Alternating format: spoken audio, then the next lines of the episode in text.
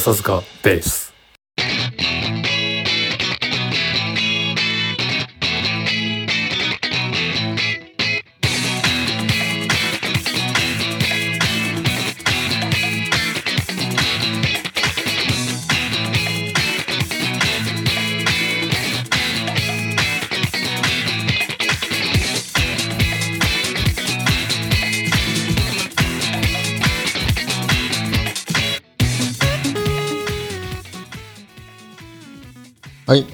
疲れ様です。えー、笹塚ベースの、えー、山平です。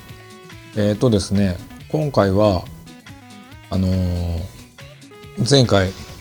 101回まさやくんの相方のまさやくんの一人語りで、えー、桂屋か桂屋の話とかをメインに見事なね一人語りをやってもらったんですけれどもうんすごいですね。あの一人語りまあお互いやりたいねっていうのは言ってたんですけどまあ今もね僕やってますけどこれね本当普段普段あのズームで2人で会話形式でやってるんですけど一人で語るとなるとマジでどこ向いて話していいか分かんないっていうねあと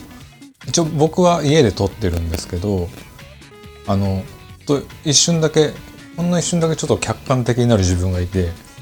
何をやってんだ俺はっていうね瞬間があるのでそそこにもう慣れちゃったら意外といけるのかもしれないですけどやっぱ何かに向けて喋るっていうのはすごいね重要だなと思いました。あの普段あの一人でパーソナリティやってるラジオの人とかもあれは大体横に作家さんがいるもんなんですよだから一人で喋ってるように見せかけて一応喋る対象っていうのは多分あって一応そういうのでねあの会話が会話形式というかコミュニケーションみたいになってるんですけどこれ完全に今一人なんで僕今なんだろうあのリビングのテレビを消してるんですけどそのテレビに映った自分に向かって今話してますでもそういう状態であのこういう軽いジャブみたいなボケもねあの受けてるのかどうかも分かんない状態なんで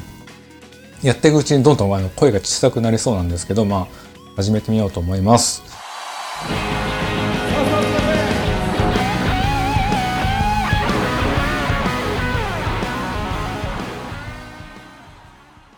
で今回はですねあのーまあ僕がやるんだったら何やるかなと思って、まあ、せっかくだしまああの今年のねあの良かったエンタメもんとかなんかざっと紹介できたらなと思うんですけどもまああの今2022 22月26日クリスマス明けに撮ってるんですけどえっと、クリスマス23日も仕事終わりであの例のね「スラムダンク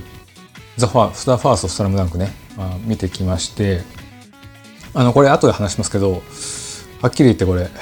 ベストです。あの2022ベスト出ました僕の中でね。まあいいいいって聞いてたりあの声優が発表された段階ではちょっとね火の賛否の火の意見も割とあった感じなんですけどあの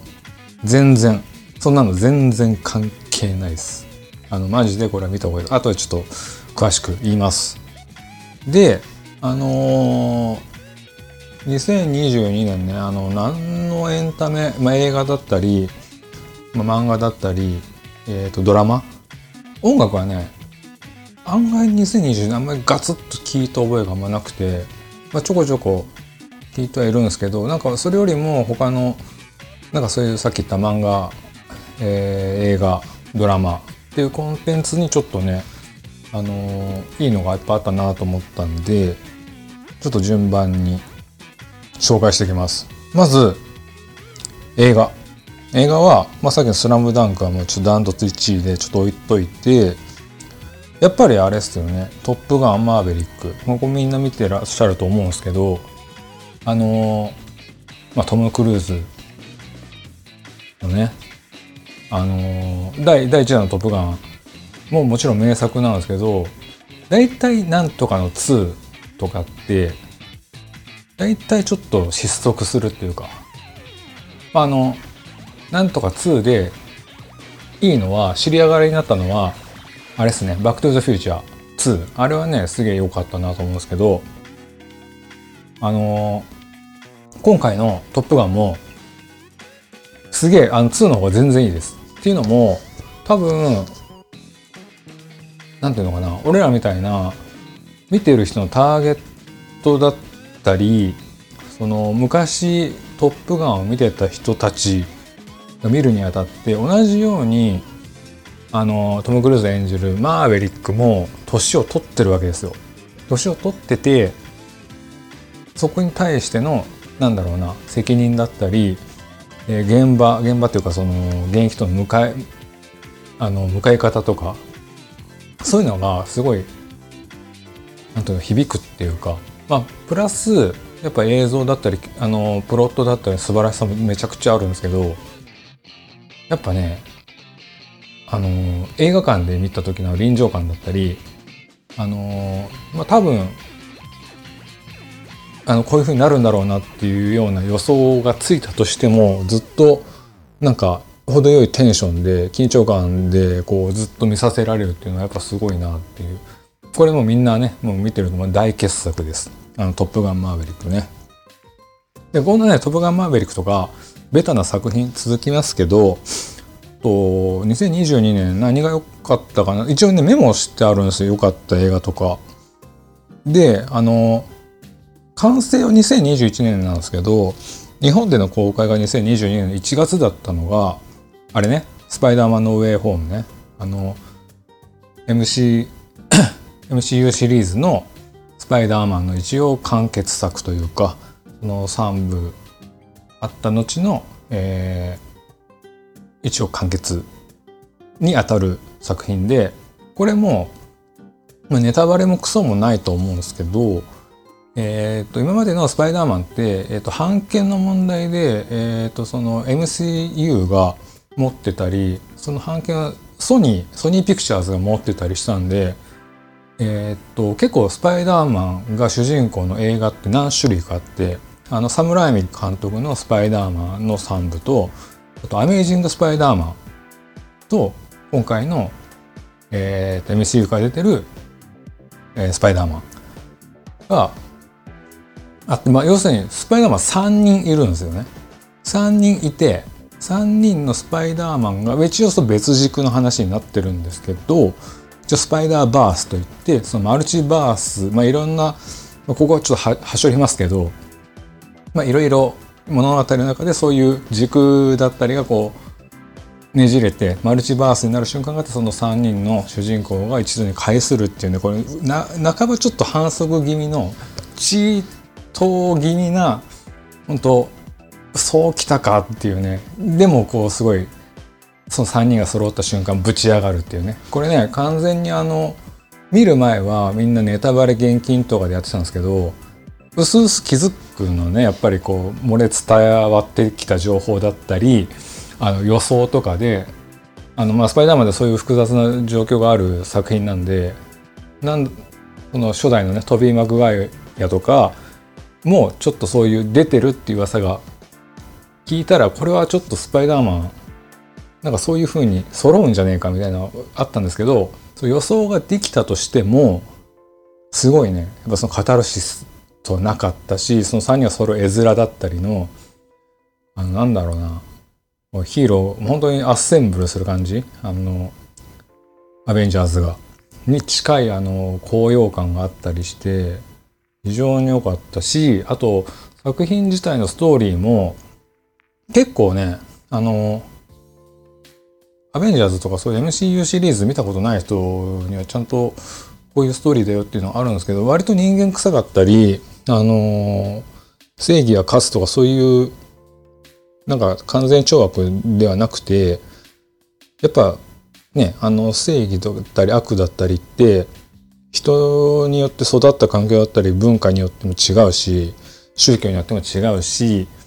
まあお互いの正義があるからそういうふうなね戦いになったりするっていうそういう割とちゃんとしたもっとドロドロしたねあの分かりやすい悪いやつがいるから倒すぜって話じゃなくてもっとその辺のドラマを深くやって深掘りしてなんか結構深みのある作品になっているのででっていうのとっていう意味でもこの「スパイダーマンのウェイホーム」は割と最後のねラストだったり、えーと、その途中で失うものがあったりとかで割とビターなビターエンドっていうかちょっとあの暗いちょっとみんなハッピーってわけじゃないのでそういうのも含めてでもちろんこれからね続いていくっていうスパイダーマンは一回終わるけどその MCU のシリーズとしてまだ物語が続いていくっていうので今後どうなっていくんだろうという意味でねすごい良かった作品です。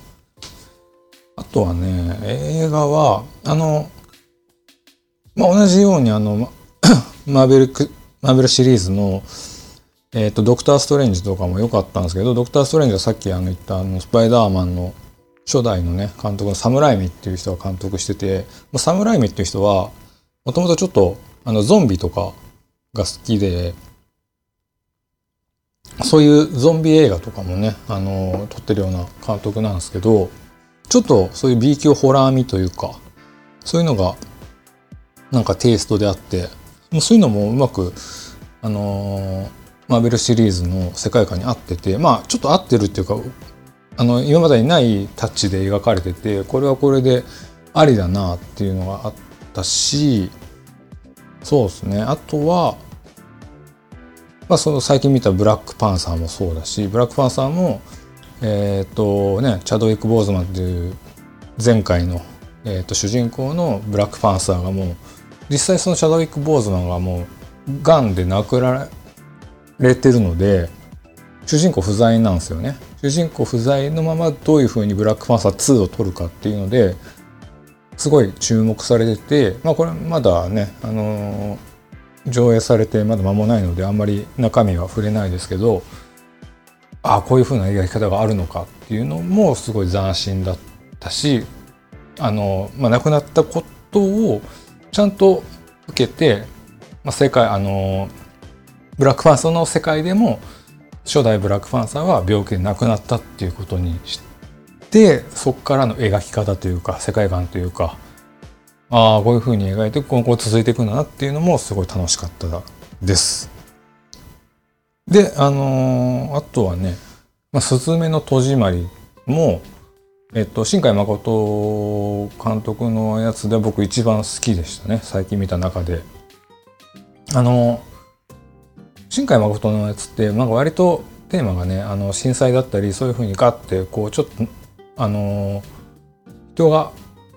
ちょっとんって思うようなところにこう触れたりテーマに扱ったりするんですけど、まあ、ちゃんとそこをねあの描ききってた。しあの何よりあのスズメ主人公のスズメちゃんがすごいキュートですね。あのキュートなんで思わずこう感情移入しちゃうというかまあ基本的に新海誠のキャラクターってみんな可愛かったり聡明だったりするんですけどなんかえっともっとあれですね。あのシンプルになんか応援したくなるようなキャラで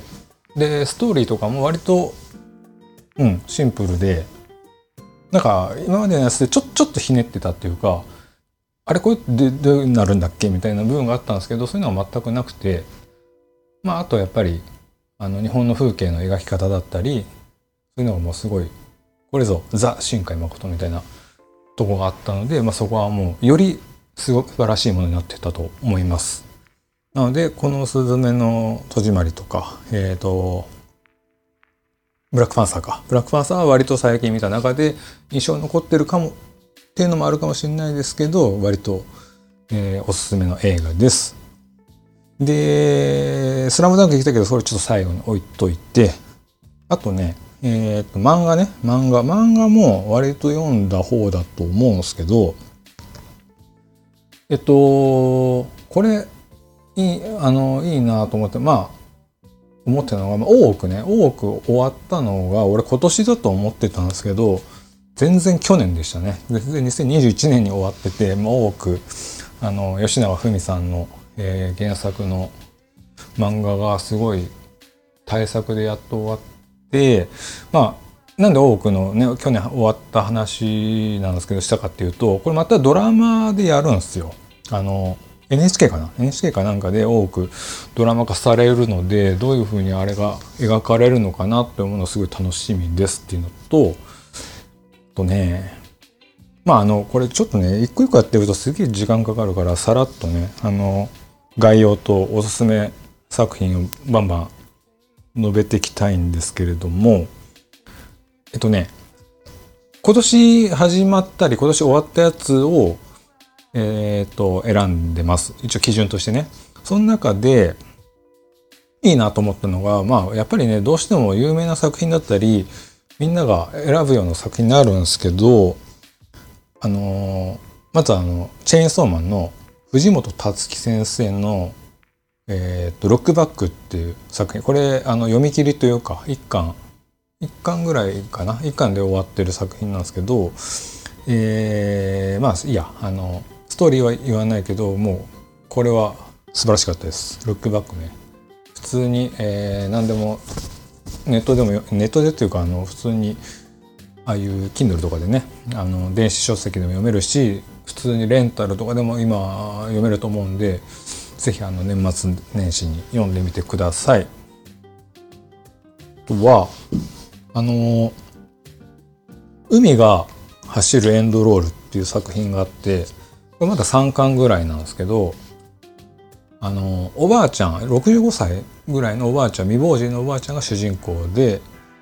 まあもともと映画が好きでというより映画を見てる人を見るのが好きでっていうような始まり方をして、まあ、そこである映画監督志望の少年と会って実はああんたはこっち側の作る側の人なんじゃないの？みたいなことを言われてはっとこう啓蒙されその子が通う、えー、美術大学に65歳にして入り直して入学して、えー、映画を制作していくっていう話で、まあ、だんだんねそこからまあ事件とか人間模様に巻き込まれる話なんですけどこれも非常に面白かったです。あの65歳っていうねあのの女性おばあさんっていう設定もそうだしあのやっぱり物を作るにあたっての情熱だったりねそういうのって別に年関係ないぜっていう不変なテーマなんですけどやっぱりそういうのって実際に映像だったり作品にするのってなかなかねあの難しかったりするしそれをこうなんだろうエンターテインメントとして描いてないとすごい説教臭くなっちゃうというかうんなんかねそういう年取ってもできるんだぜっていうのは割とメッセージとしては普遍だけどなんだろうなそういう作品として落とし込むのすごい難しいというかただそれがすごいちゃんとエンターテインメントしてるんで、えー、とまだ3巻なんで、ね、すぐサクッと読めると思うんでこれもチェックしてみてください。あとあのー、全然何のメッセージもねえなこれみたいなまあ、稲稲中じゃねえな稲中までじゃないんだけどあそこまでじゃないもっともっとシニカルでもっと日常的なことを描いた漫画ですごいいいなと思うのが一個あってえっとね「女の園の星」って「女の園の星ね」っていう漫画があって。あの女子校の先生が主人公の話で女の園の星、まあ、星先生っていうね。先生があの主人公なんですけどその女子校での日常だったりその女子校での先生としての一日だったりを爆笑とかじゃなくてなんだろうな。淡々とただちょっとファニーに淡々とファニーに描いていく。ただそれはね妙な中毒性があるというか面白みがあるというか。なんかタッチとか絵のタッチも全然少女漫画っぽくなくて。なんかうん。なんだろうな。本当あんまり見ないタッチだタッチっていうかあんまり見ないテイストかな。こう読後感がなんだ。なんかなんか何もいい意味で何も残らないというか。ででもちょっとしたなんかたなんか幸せに包まれるというかね。読んで面白かったなっていう感情にはなって。ただそこから何かをこうなんか考え方をこうなおあの啓蒙受けたりとかなんかこういうふうな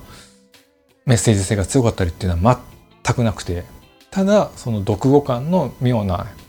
えっ、と、中毒性というかね、そういうのが面白いなという。でも、なんかすごい人気あるみたいなんで、あの、読んでみてください。これも、えー、3巻ぐらいです、まだ。女の園の星ね。はい。で、あと、えっ、ー、と、自分の好きな漫画作品の傾向として気づいたことがあって、あのー、放送だったりなんかで何回か言ってますけど、結構、女、女じゃない、あの、漫画の趣味がちょっと女っぽいんですよ。女っぽいっていうか女性っぽいっていうか、割と変な、変な、違うな。恋愛漫画とかも割と読んじゃうというか読めるというかあんまりまあねキャラじゃないかもしれないですけど例えばさあのインスタとかのさあの例え出てくるじゃないですかぶちゃこみとかそういう漫画サイトだったり漫画アプリのあのサムネイルでなんか恋愛漫画とか出てくるでしょ？ああいうのも気になったら割と読んじゃうんですよ。でさらにその恋愛漫画とえっ、ー、と俺食べ物が絡むとすげえ面白いって思う傾向があるなと思って。でそれまあえっ、ー、と前も言いました「ワンナイトモーニング」っていうその1話完結型のえっ、ー、と話もこれ恋愛とそのワンナイトなんでもちろんね一夜限りの関係の次の朝に食べるご飯をメイン話にした、えー、と漫画で、まあ、一話完結割と大人なボーイズビーみたいな感じなんですけどそういうやっぱ恋愛と恋愛だったり色恋に食べ物が絡むっていうのがすごい好きなんですけどその別口であの作りたい女と食べたい女っていう漫画があってこれもドラマ化再建されて NHK で。えっ、ー、とまあ要するに、まあ、主人公の子はあの料理が好きで料理を好きっていうか料理をすることによってストレスだったりそういうのを発散していくタイプの人でなんかストレス溜まっちゃうと、まあ、多く作っちゃうと料理をね。一人暮らしだからそういう消費できないから、えっと、日々悶々と過ごしていくって時にお隣さんが、まあ、女性なんですけどすごい大食感なちょっと大柄な女性でふとした時にその2人が知り合ってその自分が作った主人公の人が作った料理を美味しそうに食べてくれるっていうね。それでやっぱ自分の作ったのを美味しそうに食べてくれることがやっぱすごい喜びだったりその食べる方はもちろん食べるのが好きだしえー、食べることによって、えーと、逆にストレスを発散してる。だからそこの需要と供給が合致するというか。で、まあ、もちろんあのここが面白いのが男女じゃなくて女同士。でもちろんその女同士のそういう同性愛とかでもなくて単純に女同士の友情の話だったり、えー、そういう話だったりするんですけどそこにこの食が絡む。で食が絡んでその作るのと食べるのっていうなんていうのかな。一つのコミュニケーションがそこで生まれてるからそれがなんか妙に面白くて。で結構淡々とそれもしてる話なんですけどえっ、ー、となんて言うんだろうな。さっきも言ったけど何も残まあいい意味で何も残らないというかまあ作りたいもの食べたいものはちょっともうちょっとメッセージ性あると思いますけどあのいい意味で流せるっていうかねあの割とそんな胃にもたれないっていう恋愛っていうかその人間ドラマでもっていう温度感がね割と好きで。でうん今読んでますね。ままだどれぐらいだろう？2巻とかかな。もうちょっと出てるかもしれないけど。うん。あとですねあのそのたあの食べ物プラス恋愛っていう意味で、えー、焼いてる2人っていう、えー、モーニングかな？モーニングで連載してる。これは、えーと、男女の恋愛の話と初め遠恋だったんですけど、えーまあ、結婚してその主人公の男の人が焼いてる2人っていうようにバーベキューがあの火を起こして料理するのが趣味で。でそれでまあえっ、ー、とその付き合ってる初め遠恋だったマッチングアプリで知り合ったその女の人と,、えーと、そういうバーベキューだったりそういう火を起こす料理を通してコミュニケーションを深めていくっていう、えー、漫画なんですけど、まあ、これも、えーと、どっちかというとあのクッキングパパのそういうバーベキューっていうかそういう版で割とライトなそんながっつりヘビーな人間関係が出てくるわけじゃなく、まあ、あのホームドラマっぽい、えーと、ライトなね笑いがあったりとかでこっちもなんかあんまり何も考えないで読めるというか、うん、非常にいい温度で、えー、なんかあとね食べたくなるんだよねその2つともね、あのー、料理が。なんで、えーと、割とそういう自分の中で、えー、料理と、えー、恋愛だったり人間ドラマだったりっていうのを絡めば割と名作になりがちっていうね。はい、なので今のところその今年のおすすめの漫画は、えー、ルックバック、えー、海が走るエンドロール。女の園と星。女園の星。作りたい女と食べたい女。焼いてる2人、まあ、5作か。5作ですね、まあ、他にもいろいろあるんですけど、まあ、例えばね「あのハンターハンター」が再開したりとかそういうビッグニュースもあったり、まあ、今ねまたちょっと,、えーと、週刊は休みますっていう発表があったばっかなんですけど「ハンターハンター」もねあのー、どうみんな読んでる？ハンターハンター。どうなの？もうやばくない？あの幻影旅団通称雲ね。幻影旅団通称雲がえーと、だんだんこうパーソナルなことが分かってきてそのなんで幻影旅団が生まれたかっていうのを今ちょうどやってて本当にそこはやばいやばいよね。ファンとしてあそこをもっと掘ってほしいし掘ってほしいんだけどそこって今の本筋にあんまり関係がないからそこを掘りすぎると全然本筋が進んでいかないというジレンマがありつつ、えー、と非常にね今面白いところです。あのハンターハンターも、えー、今37巻ですけどえー、っと僕が大学生の時にええ大学生の時か大学12年の時に始まってまだ37巻で、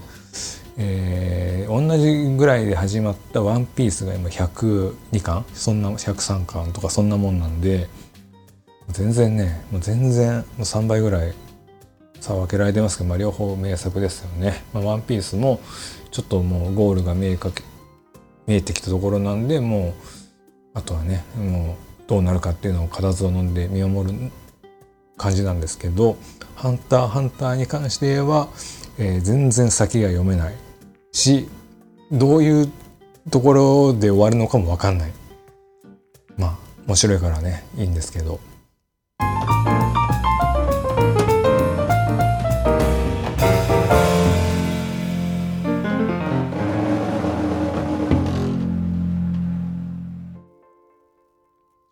はい。えっ、ー、と、次はドラマ部門ですね。えっ、ー、と、ドラマは、えっ、ー、と、まず、今ちょうどやってるエルピスっていうフジテレビでやってるやつが、えっ、と、長澤まさみが、あの、ちょっとスキャンダルを起しあの起こしたあのアナウンサーの役で、えーと、ある冤罪事件を、えー、扱っていってそのスキャンダルをしまあ、スキャンダルをしてだんだんと自分が壊れているのを自覚はしててそれの壊れてる原因が、まあ、いろんなことを諦めたりいろんな人間関係のしがらみだったりで、えーと、自分の正義っていうのが分かんなくなまあこれ僕の見解ですけど分かんなくなって結果、えー、壊れてしまったっていうのをその冤罪事件を通してその長澤まさみだったりえー、があの自分の正義自分の人間性を取り戻していくのかなって話だったんですけどそれのきっかけがもう一人の主人公前田郷敦君演じる岸本っていうテレビ番組の AD の役で、まあ、こいつは花えっと、初回の方は全然ダメなボンボンの役だったんですけどまあそのやっぱりその一つの冤罪事件を通して自分の正義性だったりもともと自分が見てみよう見て見ぬふりする過去だったりに向き合わさせるきっかけになったりとかで、まあ、大きくあの人間的に成長するっていうこれねぐだぐだ言ってると全然面白くなさそうに聞こえるんですけど、まあ、やっぱそういうクライムものの、えーと、犯罪系のそういうドラマって結局その、まあ、冤罪事件なんで真犯人誰だろうっていうのは一つのポイントなんですけど実はそれこのドラマに関してあんまり重要じゃなくてそのうっすら、まあ、こいつらが真犯人なんだろうなっていうのはもうみんな視聴者分かっててそこに向かう上で、えー、どういう犠牲を払ったりとかどういうことをこうしていけば良くなって良くなるっていうかこうそういう悪がいなくなるんだろうっていうふうに思うんですけど結局そういう社会だったりその会社だったり権力への忖度だったりっていうのが出てきて結局自分は何も変えれないだその無力感だったりそういうふうなのにやっぱつながってまた同じループをやっぱり自分の中で何も分からなくなって少しずつ壊れていくみたいなループをたどるっていうふうな状態がよく描かれてるんですけどこのドラマで。だからそれってみんな同じようなことを大なり小なり抱えてて自分だったり今の社会だったりにそこがすごいね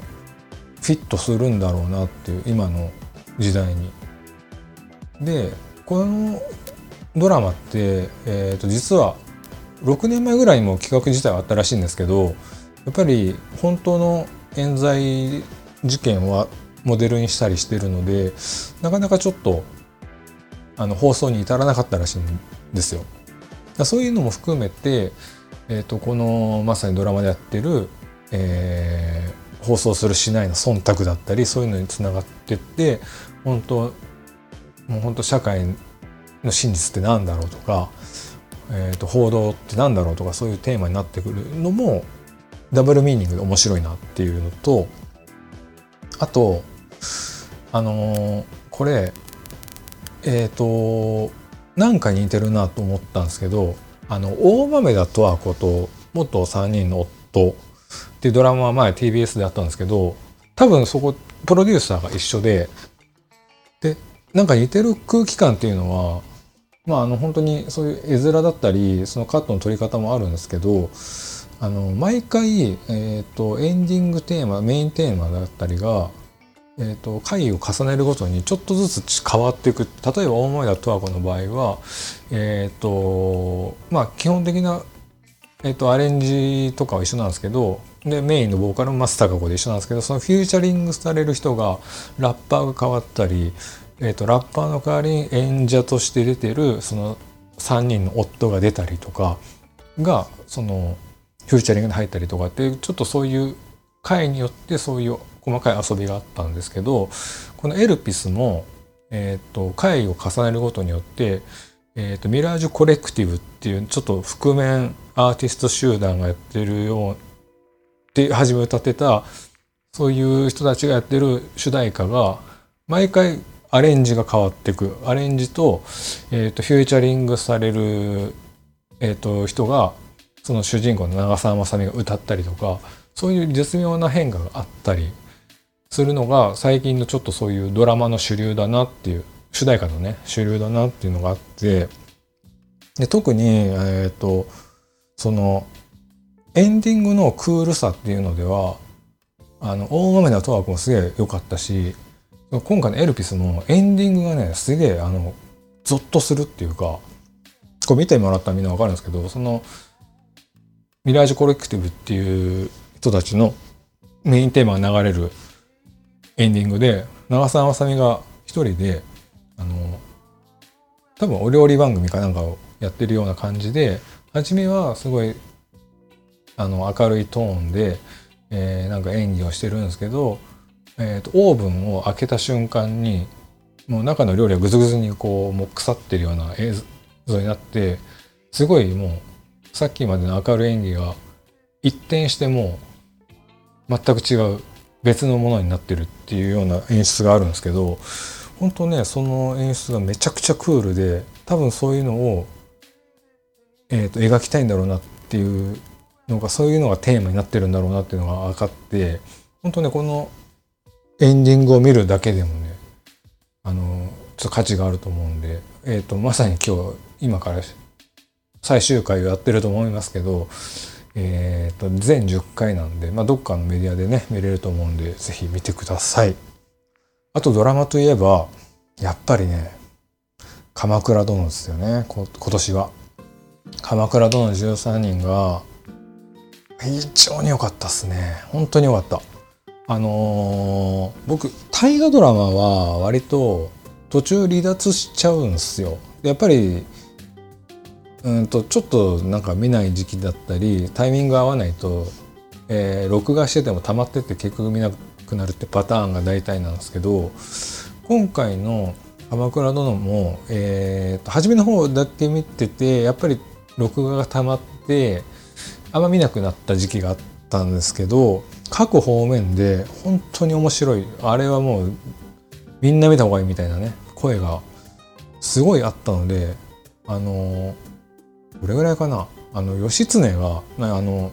菅田将暉演じる義経がねえー、っとえー、っとその兵士を倒すぐらいからあの止まってて見直したんですけどその義経の描き方だったりもそうですしその後のえー、っとまあ「鎌倉殿の13人」って、まあ、13人ってね、まあ、のもちろん知ってる人は分かってると思うんですけど頼朝が亡くなってからの話がメインなんですよね源頼朝が。でそのまだ幼い、えー、と第二の、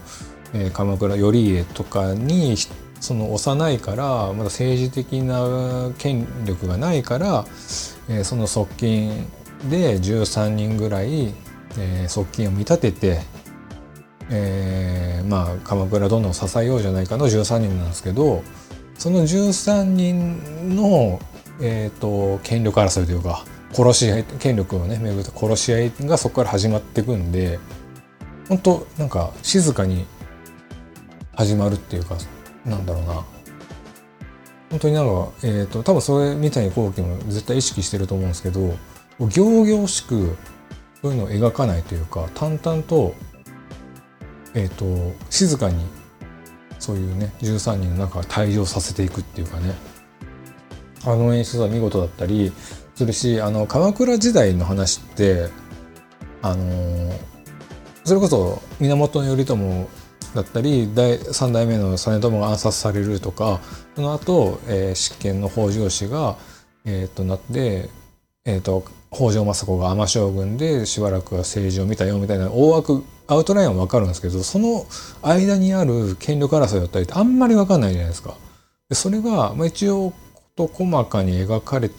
てはいるんですけどそこが本当三谷幸喜の手腕というか凄さっていうか本当に絶妙な、えー、とドラマで描いてて本当感情移入もできるし特にね畠山あの重森のとことかもあの和田合戦のね和田もそうだったしえっとポイントポイントでは結構グッと描くんですけどえっとなんだろうなその強弱のつけ方っていうかあのなんかわーってやる時の差とさって殺す時の差がすごい絶妙でなんかそういうふうにえっ、ー、となんだろうな。淡々とこう描いてきた大河ドラマってあんまなかったかもしれないなと思って。で、まあ、もちろんあの主人公が北条義時演じる小栗旬君なんで小栗旬君は初めね、あの、すごい好青年。あんまり欲がない好青年でそれがだんだん、えーと、権力っていうかそういうのに取りつかれ、えー、影のフィクサーとなり、まあ、執権っていうフィクサーとなり、えー、そういう鎌倉幕府を鎌倉を守るためならえー、とまあそれこそ肉親だったり親しいものを粛清するには手段を選ばないっていうふうななるんですけどまあその要は義時の闇落ちのドラマでもあったりするんですけどそこのやっぱ初めのキラキラした感じから最後の方の本当もう汚れまくった義時は変化の仕方だったりそれの演出がもう本当にすごくてえっとこれなんかで僕聞いたんですけどあの最後の方にはあの北条義時の小栗旬にはライトを当てなかったって言いますね。あの瞳に光が当てない。だから光が当てながらこう目が暗くなっていくし表情がそういうふうな暗い表情になっていくんで闇落ち感を出してた。あと初めね北条義時が若い頃はあの若草色の着物をよく着てたんですけど最後の方は真っ黒の漆黒の衣装だったり逆にその若草色の衣装は息子の泰時が着ててそのその泰時はもちろん若い頃の義時とまたちょっと違うけどキラキラしたあの、えー、野心だったり、えー、正義感に燃えたりしててそこのコントラストの付け方がね本当まあまあ見事で。で最後もうつい最近やった最終回もああこういう風に終わるんだっていうね。幕の引き方っていうか。うん。まああれが史実かどうか全然わかんないですけどまあ見てない人がいるかもなんであんまり詳しくはないですけど結局は兄弟の話だったり家族の話だったりえっ、ー、となんか鎌倉だったりそう大きいものを描い日本だったら描いてるのかなと思いきやすごいミニマムな愛の話だったんだなってていうのがねすごい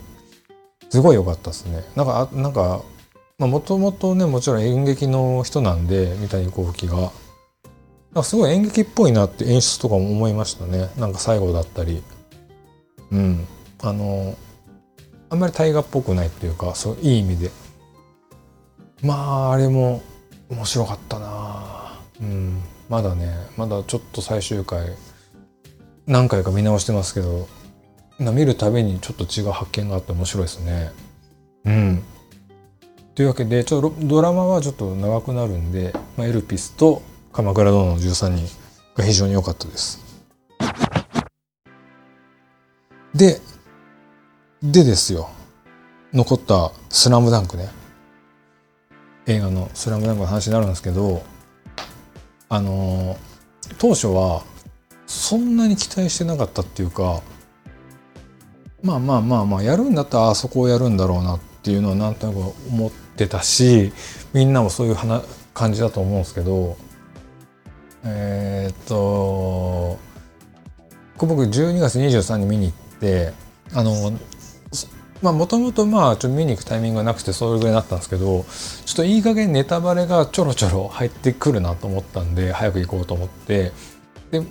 ねネタバレっていうか本当にこんなに情報がこうシャットダウンされてるのって、まあ、最近はねよくネタバレ厳禁ってよくあるんですけど特に本当なんだろうプロモーションに影響するレベルで情報が入ってこないっていうか。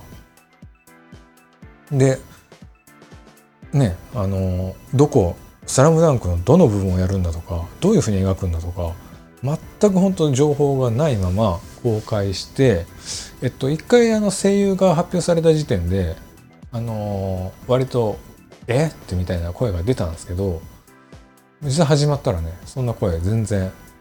なくなり基本的に周りは絶賛っすね。うん。いやーよかったな。いや本当にえっ、ー、と、まあ、どこまで言っていいのかな。えっと主題歌がザ・バースデーなんですよね。あの僕好きな千葉雄介がいるロックバンドザ・バースデーの「ラブロケット」っていうのが主題歌でまああの映画始まってちょっと経ってあこの切り口でやるんだっていうのは斬新さを引っ張ったままあのザ・バースデーのラブロケッツのイントロのベースが鳴るんですよ。鳴ってであのねあの見た人分かると思うんですけどその音楽と一緒に合わせて井上武彦のあの絵がああいう風に動き出すっていうさいや、あのオープニング、マジ、180点ぐらいない ?100 点中。うん。いや、ゾクゾクした、あれ。うん。もうあれだけ見るのでも、あのー、3000円ぐらい払う価値あります。マジ。で、あのー、えー、これどこまで言おうかな。まあ、一応公式に言ってるんで、公式にはもう出てるんで、もう言いますけど、今回ね、花道が、一応花道は主人、ね、漫画とか過去のアニメでは主人公なんですけど、今回は主人公っていうかメインの視点はね、あの、宮城亮太があのメインのキャラになっててその宮城亮太の、えっと、今まで原作になかった部分を過失だったりプラスして、えー、っとそういう視点があってのあの試合を描いていくってなるんですけどえっとまずその試合もさ今までのその「スラムダンクのあの映画映画じゃないやアニメのさ感じだったりもっと古く言ったらあのキャプテン翼だったりスポーツ漫画のアニメの動きのねやり方ってもうほんともったりして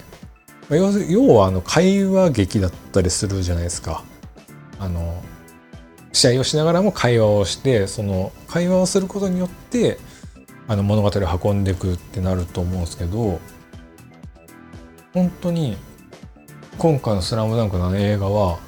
「スラムダンクも見てるけどバスケのマジの試合を見てる感覚。モーションがね。モーションモーションで思い出したけど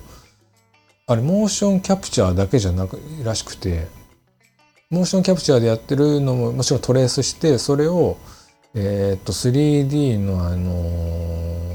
ー、原画からこういう書き写して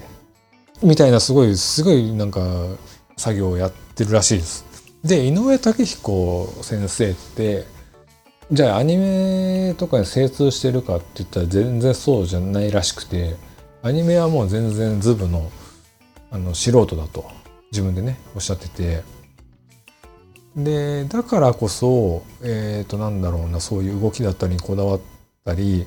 ほんとねなんつうのあの目の動きだったり服のなびき方だったりなんつうのかな本当にもうマジでもう人人じゃんみたいな。バスケしてる人じゃんみたいな感じ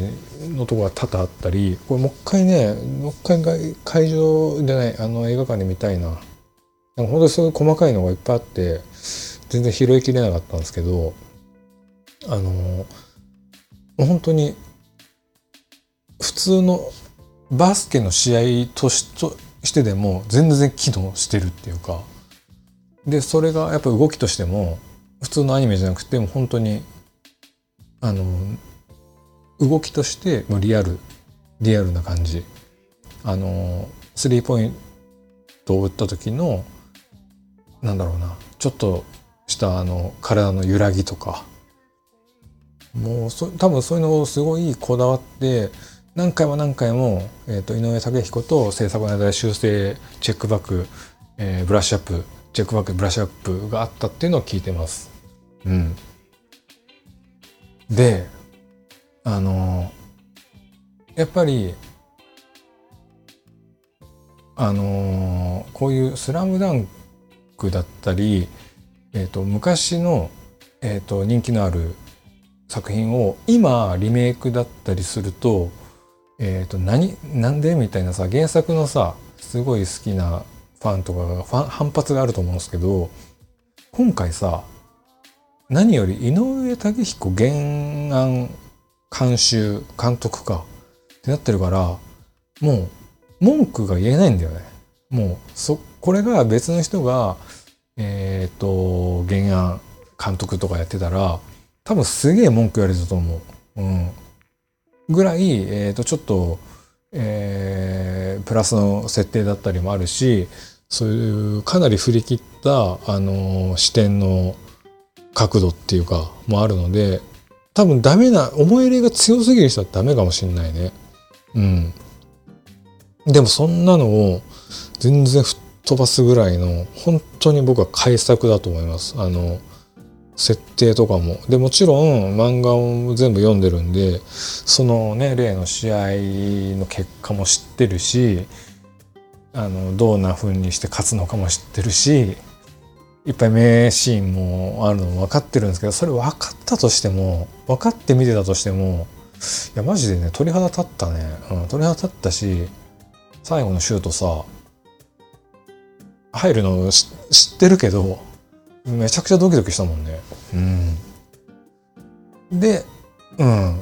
さらにそこから試合が終わってまあねみんな原作読んでる人は分かってると思うんですけど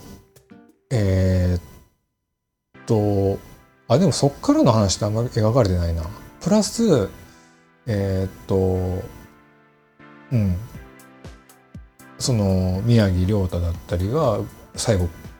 未来こうなってるっていうのはちょっと描かれるんですけどそういうのもえっ、ー、と、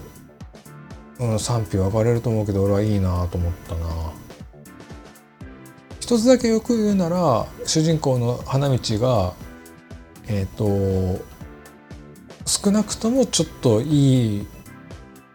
道いいなんだろうないいどうどうであれなんか幸せな生き方をしているっていうのはちょっと描かれたらすごい救われたかなと思うんですけどやっぱそこってあえて描かなかったのかな。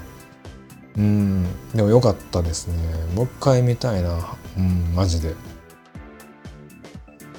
はい。なんでもちょっとねあの予想以上に良すぎてあの「スラムダンクが「トップガン」とかも全然良かったんですけど全然超えてきた。全然超えてきたんでこれねあとあとあのよく言うのがあの映画館で見なくてもなんかそのうち配信とかされるから家で見るわっていうやつがいるんですけどでもマジでねこれは映画館で見た方がいいです。映画館で、えーと、できれば iMAX だったりそういう環境のものがあればそっちで見た方がいいです。まあ iMAX が全部いいっていうわけじゃないですけどちょっとまああとドルビーとかねそういう音響とかのいい映画とかで映画館でえ、視聴鑑賞した方がよりいいかなっていうね思いますね。うん。ほんとそれぐらいちょっとねうん。俺あんまりうん。めちゃくちゃよいい映画だなと思ってもあんまり人に勧めなかったりするんですよ。まあ、あの面白いよと言うんですけどうん、でもこれはみんな見た方がいいんじゃないかな。あと「スラムダンクをちょっとしかわかんちょっとうっすらわかるっていうレベルだったら全然見に行って OK だと思う。全く全く分かんなくてもあるいけるかもしれないけどね。うん。いや本当に最後の最後で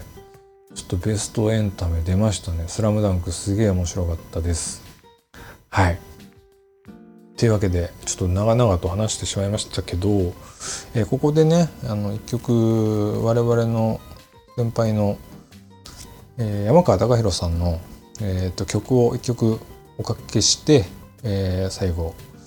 締めたいと思います、えー、それでは聴いてください。山川貴弘で戦望症候群。羨ましさいつらい叶わぬ思いしくらいの言い訳でごまかしてるだけさ。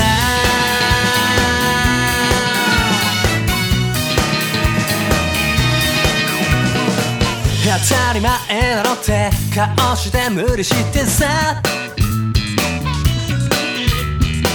意味のないプライド捨てられずもがいてさ。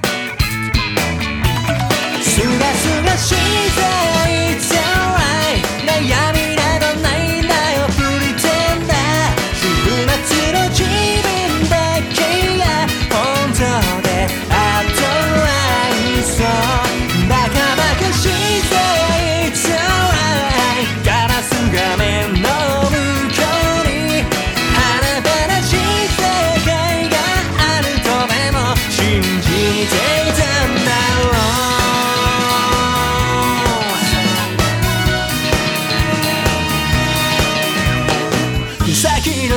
まで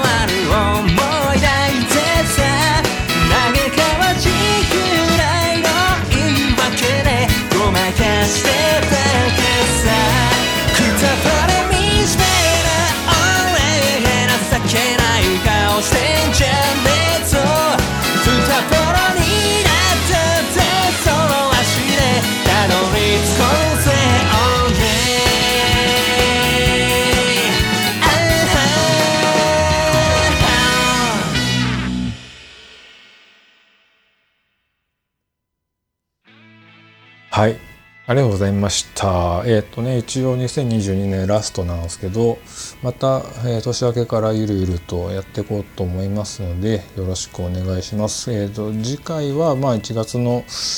うーん、2週目ぐらいにね、更新するかな。そんな感じですね。はい。えっ、と、あの、いつもの、あの、さすがベースっていう本や、あの、あるじゃないですか。マサが言うやつ。あれちょっとね、原稿ないんで僕言えないんで、えっ、とね、また、そうですね、えー、二人で、うん、ゆるゆるとやっていけたらなと思うので、2023もよろしくお願いします。あ、あとね、えっ、と、僕、あの、DJ、なんちゃって DJ やるんですけど、で、1年に1回2回ミックス作って、えっ、と、ミックスクラウドっていうので配信とかしてるんですけど、最近もちょっとあの、クリスマス前後にそれっぽいミックスを作ったんで、あのまた聞いてください。ミックスクラウド、えっ、と、な、何か、あの、さすがベースのつぶやきで、えっ、と、リンク貼っといたんで、そこから飛べます。よろしくお願いします。じゃあまた来週、来週なんや、次回お会いしましょう。お疲れ様でした。